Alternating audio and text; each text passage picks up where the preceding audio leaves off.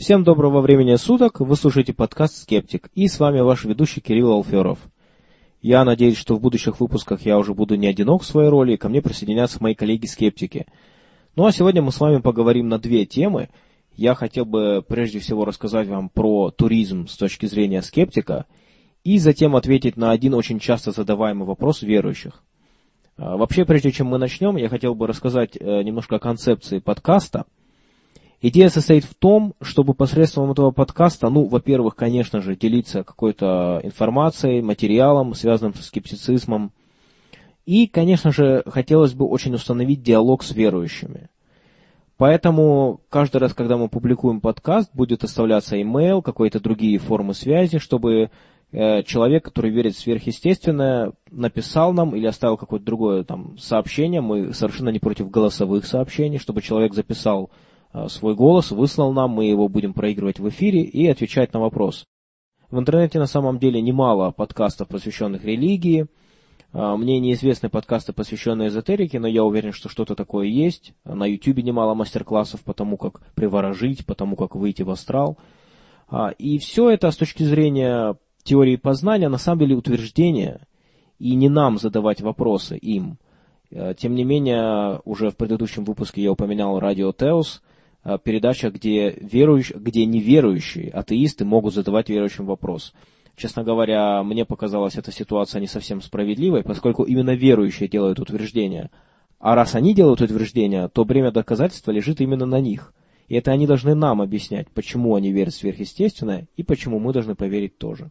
Конечно же, скептики тоже могут присылать э, вопросы, комментарии, пожалуйста, пишите. Просто предпочтение будет отдаваться общению с верующими людьми и комментариям э, к их мировоззрению.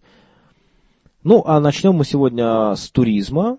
И это, в общем-то, наверное, немножко необычная тема, но все дело в том, что, я думаю, как многие из вас э, знают, что когда человек приходит к скептицизму, он затем долгое время по-новому оглядывается и смотрит на окружающий мир, потому что он понимает, что, оказывается, теперь перед ним открылась совсем новая реальность и он заново переосмысливает все то, что он знал раньше, теперь через призму скептицизма. И я точно так же, глядя через эту призму, поехал по Европе. Этим летом конкретно я посетил Испанию и Францию, проехал по Франции на машине, и мне показалось очень интересным, что под конец даже мои э, друзья смеялись, что мы как будто бы миссионер, миссионерская церковь, потому что фактически туризм в Европе с богатейшей католической историей, средневековье, все очень религиозное, представляет из себя череду храмов. Даже если вы заезжаете в какой-то небольшой городок Франции, скорее всего, там будет некая достопримечательность, и 90% того, что эта достопримечательность будет связана каким-то образом с религией. Даже если вы видите крепость, которая была построена для того, чтобы выдерживать многодневную, многонедельную осаду, зайдя внутрь, вы, скорее всего, обнаружите лучше всего сохранившимся зданием именно храм. Конечно, есть причины а, довольно объективные, по которым храмы очень часто действительно представляют из себя архитектурные, а, уникальные архитектурные объекты, прежде всего потому, что в храме должны проводиться церковные службы, поэтому они а, делались таким образом, чтобы там и акустика была хорошая, и помещение должно быть большое, и все сделано очень красиво, с большим вдохновением, и наверняка с довольно, с довольно большим спонсированием со стороны правящей элиты и церковной элиты. Поэтому средневековые замки, готические соборы, все это выглядит очень впечатляюще. Но такой большой религиозный подтекст, что под конец, вот под конец путешествия по Франции мы реально уже даже немножко устали, что смотреть на сплошные церкви. И это учитывая даже моих нескептических друзей, а, несколько человек из которых были верующими людьми. А, когда дело касается Испании, в Барселоне есть один из самых известных соборов современности, это собор семей, святого семейства, Саграда Фамилия. И над, его построил, задумал а, из, великий архитектор Антонио Гауди. И надо сказать, что действительно это просто потрясающее произведение искусства, не имеющее, по моим ощущениям, никакого отношения к религии. Потому что когда вы заходите внутрь, то, что открывается вашему узору, это просто потрясает и захватывает дух даже у человека, который очень далек от архитектуры. Например, там есть такие колонны, сделанные из какого-то белого камня. я не знаю точно, как это называется, но эти колонны, они сделаны в виде дерева, то есть у них есть как будто бы некие корни, и оно, оно так сужается к потолку, и где-то посередине там есть утолщение в виде овала, куда вкраплены такие камни, сверкающие желтым светом. И вот вы поднимаете голову наверх, и, честно говоря, первое впечатление у меня было, что я смотрю на какой-то научно-фантастический город будущего. То есть ощущения были того, что это какой-то Стартрек. И как, наличие каких-то небольших черных крестиков на этих колоннах, оно просто совершенно не вязалось с общим замыслом. И было на самом деле даже немножко грустно осознавать, что все это было сделано во имя каких-то мифических существ и во имя Библии, которая, в общем-то, представляет из себя довольно сомнительного качества произведение литературное с таким большим количеством крови и, в общем-то, сомнительной морали.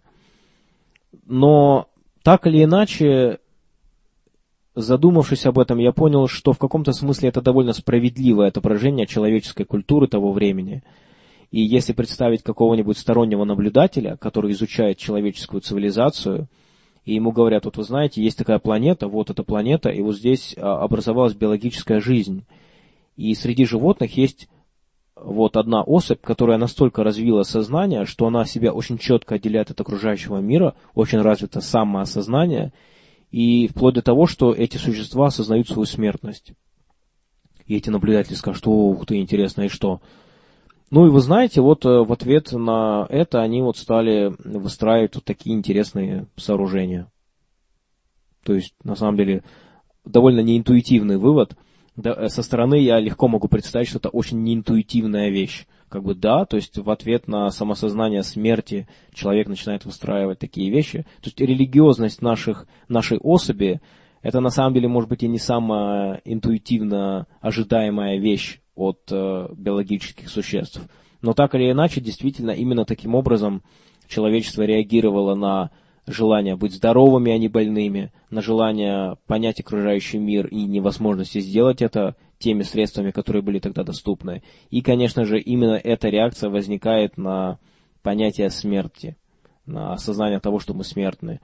Поэтому, с точки зрения истории человечества, это, конечно же, очень интересно. Хотя немножко и грустно, что столько сил и энергии потрачено, ну, как мне кажется, во многом впустую. И хотелось бы, чтобы какие-то такие сооружения типа Саграда Фамилия, чтобы они отображали не какие-то религиозные ценности про выдуманных богов, а чтобы они отображали что-то реальное, и чтобы какая-то архитектура будущего, которую мы оставили бы после себя, она была бы столь же вдохновенной, такой же впечатляющей, такой же, может быть, грандиозной, и вместе с тем, чтобы она была посвящена нашему восхищению жизнью, окружающим миром, восхищению разумом, рациональностью. И, собственно говоря, мне кажется, что все эти понятия, они могут э, вызывать точно такое же вдохновение, точно такую же трепет и, собственно говоря, точно такую же творческую лихорадку, какую а, у других людей вызывал мистический ужас перед окружающим миром. Ну что ж, а, такие вот у меня возникли мысли по поводу туризма. Конечно же, я хочу сказать, что ясно, что есть и другие сооружения, которые не связаны с религией. А, есть и какие-то музеи, и дворцы, и крепости, мосты. Ну, в общем, есть, конечно же, другие объекты.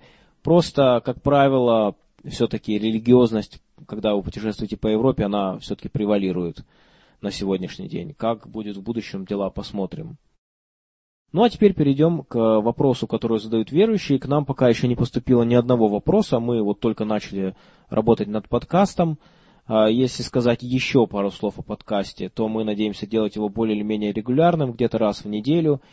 И, э, соответственно, есть надежда, что когда подкаст станет более регулярным, когда люди увидят, что вот он выходит, то и вопросы начнут поступать.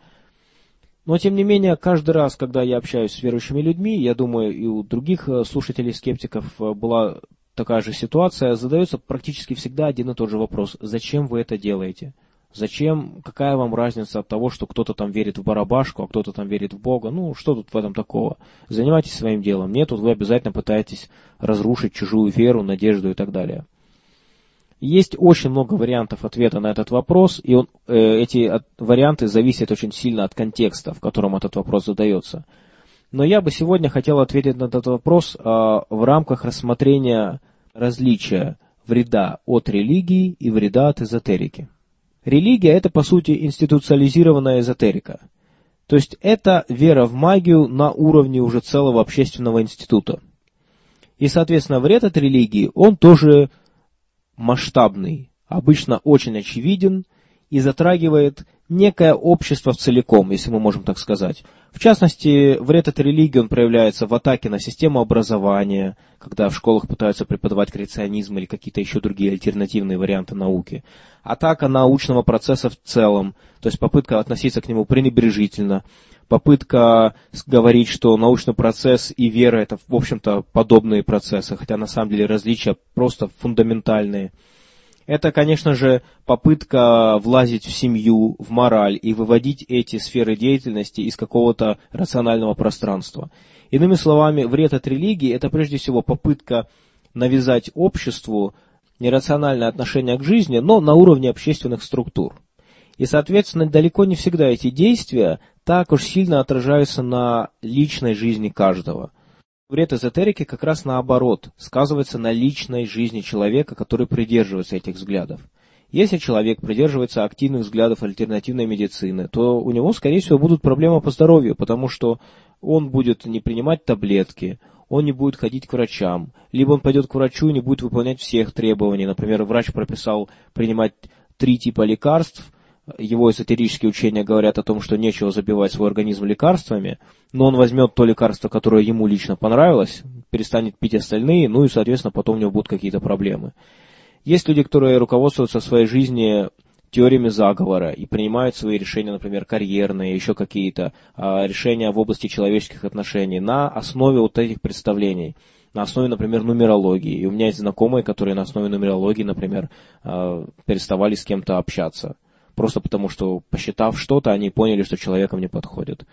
И вот эта вот, вот эта вот дикость э, в личной жизни, она на самом деле напрямую влияет на человека. И именно вот эти верования, не на уровне институтов, а вот на уровне вот этой вот каждодневной жизни, они питают религию. Потому что в конечном счете очень многие люди-эзотерики переходят в религию. И есть немало форумов в интернете, в русском интернете конкретно, где люди, которые разочаровались в каком-нибудь экстрасенсорном э, деятеле, они, как правило, уходят в религию. А почему? Потому что желание верить в какую-то магию у них есть, и религия им кажется просто очень правильным, очень отточенным вариантом того, во что они верили раньше.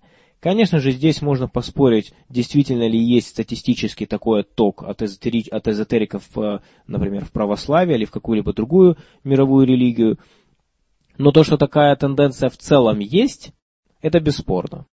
Поэтому вред от эзотерики довольно большой именно на личном уровне, именно на уровне ежедневной жизни, где человек сталкивается с реальностью. Конечно, очень трудно дать оценку, какой вред вреднее, так скажем. Конечно, когда дело касается религии, здесь застрагиваются общество в целом, это могут быть и какие-то законы, которые мы сейчас видим уже воплощаются в реальность, законы, которые очень часто просто противоречат даже научным данным, и это законы, которые могут влиять на сотни тысяч, десятки тысяч людей. Все это, конечно, очень опасно, но и бороться с этим чрезвычайно трудно. Да и создается вопрос, а и действительно ли является религия продуктом чего? Разве не личных верований людей? И тогда мы возвращаемся к эзотерике. И эзотерика это все-таки некая основа магического мышления, когда люди считают, что магия существует, сверхъестественно существует. И поэтому эзотерика, как нечто более примитивное, она на самом деле, с моей точки зрения, очень часто оказывается гораздо вреднее. Э, среди верующих довольно мало людей, которые читали Библию, еще меньше людей, которые действительно придерживаются фундаментального православия, например. А, или фунда, другой какой-то версии фунда, фундаментальной религии. Очень часто речь идет о каких-то либеральных представлениях из разряда того, что ну есть душа, Бог это любовь, вот э, есть какие-то флюиды, э, нужно там, э, есть какой-то баланс в мире, есть какая-то мировая справедливость, если ты сделал плохо, то тебя накажут, если ты сделал хорошо, тебя наградят, ну и прочие какие-то такие представления. То есть это фактически выдуманная религия, которую современные люди, на самом деле отталкиваясь от светской этики, а, себе вообразили. И вот такая религия внутренняя, которая на самом деле является просто эзотерикой, она является, с моей точки зрения, наиболее опасной. И именно с ней можно и нужно бороться. Поэтому, когда кто-то задает мне вопрос по поводу того, а зачем вы делаете это, зачем вы рассказываете, зачем вы э, портите людям жизнь и лишаете их веры, это делается за тем, что мы считаем, что эта вера приносит людям очень большой, но, к сожалению, незаметный вред. И надо сказать, что довольно много эзотериков даже не понимают, как они калечат свою собственную жизнь. И только те немногие люди, которые ушли от эзотерики, понимают, как масштабно они э, подчиняли свою жизнь тем верованиям, которые у них были, и насколько большой и очень трудно исправимый вред был сделан. И хотя такие вещи, как здоровье, они, в общем-то, более-менее очевидны, и, э, и когда человек перестает, например, верить эзотерику, он сразу видит, ой, тут я не лечился, здесь я не пошел к врачу, то такие вещи, как отношения, какие-то судьбоносные решения в жизни, по карьере, например, это вещи гораздо более незаметные, и они осознаются не сразу. Например, человек хотел пойти в науку, и у него был выбор, идти в науку на каком-то умственный труд или заниматься механической работой.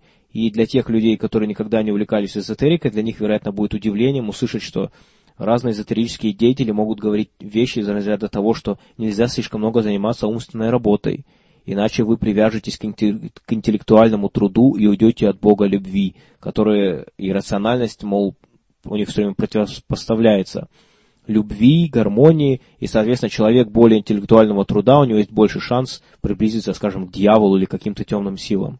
И такой человек может совершенно реально, начитавшись такой литературы, отбросить какую-то интеллектуальную работу, вместо этого пойти работать каким-нибудь э, чернорабочим ради того, чтобы просвещать свою душу. И затем, когда по какой-то счастливой случайности э, стечению обстоятельств, и, может быть, все-таки он стал задумываться, он уходит от этого, он понимает, что он, скажем, потратил 7 лет своей жизни ни на что.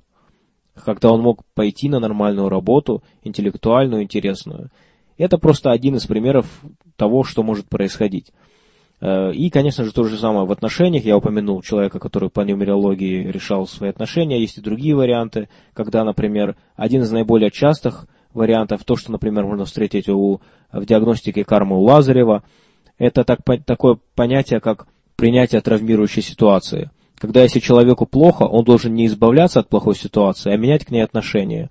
И это возводится в такой культ, вот это понятие, что реально есть ситуации, я лично с ними сталкивался в жизни, когда люди явно друг другу не подходящие в личных отношениях, тем не менее продолжали это отношение из разряда того, что ну а зачем мне уходить от проблемы, мне нужно ее решать. И решение проблемы состояло в том, чтобы продолжать отношения с совершенно неподходящим человеком и якобы таким образом очищать свою душу от каких-то там зацепок или еще чего-то.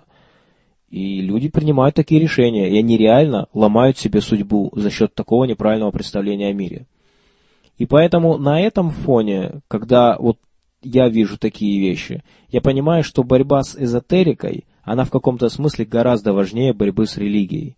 Ну что религия? Это иногда, не знаю, насколько это уже сложилось в нашей стране, но есть другие страны, где ситуация гораздо хуже на сегодняшний день по религиозным вопросам, где какая-то борьба против религии превращается фактически в борьбу с властью. И это мало кому интересно. И это самое главное не очень-то помогает, потому что вся эта политика, она очень редко касается жизни обычного человека. Ну, в конечном счете, конечно, касается, но все-таки жизнь обычного человека это то, что питает все эти религиозные структуры. Поэтому человек, который верит в магию, он с гораздо большей готовностью поверит в Иисуса Христа, который якобы существовал. Потому что такой человек не привык к фактам, не привык к проверку, проверкам и тем более не привык к скептицизму. Далеко не всегда я, например, ввязываюсь в какие-то дискуссии или споры на эту тему, и далеко не каждому человеку я начинаю рассказывать о том, что вы знаете, ваши верования основаны на какой-то ерунде. Потому что все-таки цель мне кажется, скептического движения должна состоять в том, чтобы не просто установить диалог с верующими, а в том, и чтобы помочь. Потому что в конечном счете какая цель у хорошего человека, который стал скептиком, и который э, хорошо относится к другим людям? Его цель помочь им прийти к рациональному отношению к миру. Его цель помочь им избавиться от ошибочных представлений о мире. И поэтому мое личное отношение к верующим, оно хорошее. Я понимаю, что среди верующих большинство людей нормальные люди. Они, более того, по большей части очень интеллигентные. Я не был глупцом, когда я был верующим. Я не был дураком или идиотом. Я и тогда был довольно образованным человеком, интересовавшимся наукой, а, технологиями, но просто я не был скептиком. И задача скептического движения – превращать людей из просто умных в умных скептиков.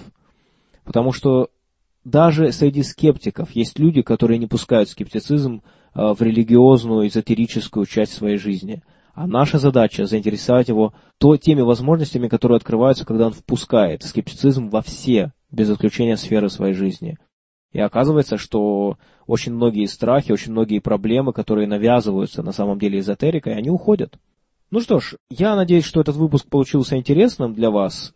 Следующий выпуск планируется где-то через неделю, хотя, как я уже говорил, я постараюсь сделать еще короткие выпуски, некоторые из них тоже будут ответами на вопросы. Например, вот этот вопрос, он настолько часто возникает, что собственно говоря, я думаю, не раз еще придется на него отвечать в разной форме. Сейчас я очень развернуто и очень основательно на него ответил, и я уверен, что даже среди скептиков найдутся возражения, не все, вероятно, увидят этот вопрос в том свете, в котором я его представил, но так или иначе мне было э, очень важно ответить на него. Так что присылайте ваши вопросы, комментарии и до следующего выпуска.